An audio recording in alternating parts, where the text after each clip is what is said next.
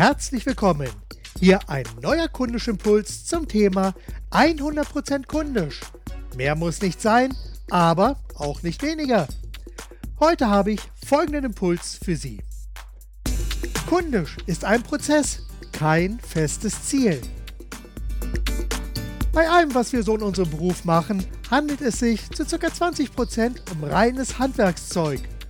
Und die verbleibenden 80% sind Einstellungssache. Schnell wird dabei klar, dass kundisch keine 1, 2, 3 Quick-Fix-Lösung ist, die man wie einen Schnellreiniger benutzt, damit alles schön sauber und glänzend wird. Damit alles glänzend bleibt, ist es wichtig, kontinuierlich zu putzen und fortwährend zu pflegen. Genau deshalb ist es so wichtig, kundisch in die zentrale DNA des Unternehmens so zu verankern, dass die zentralen Regeln, Werte und Glaubenssätze sich danach ausrichten.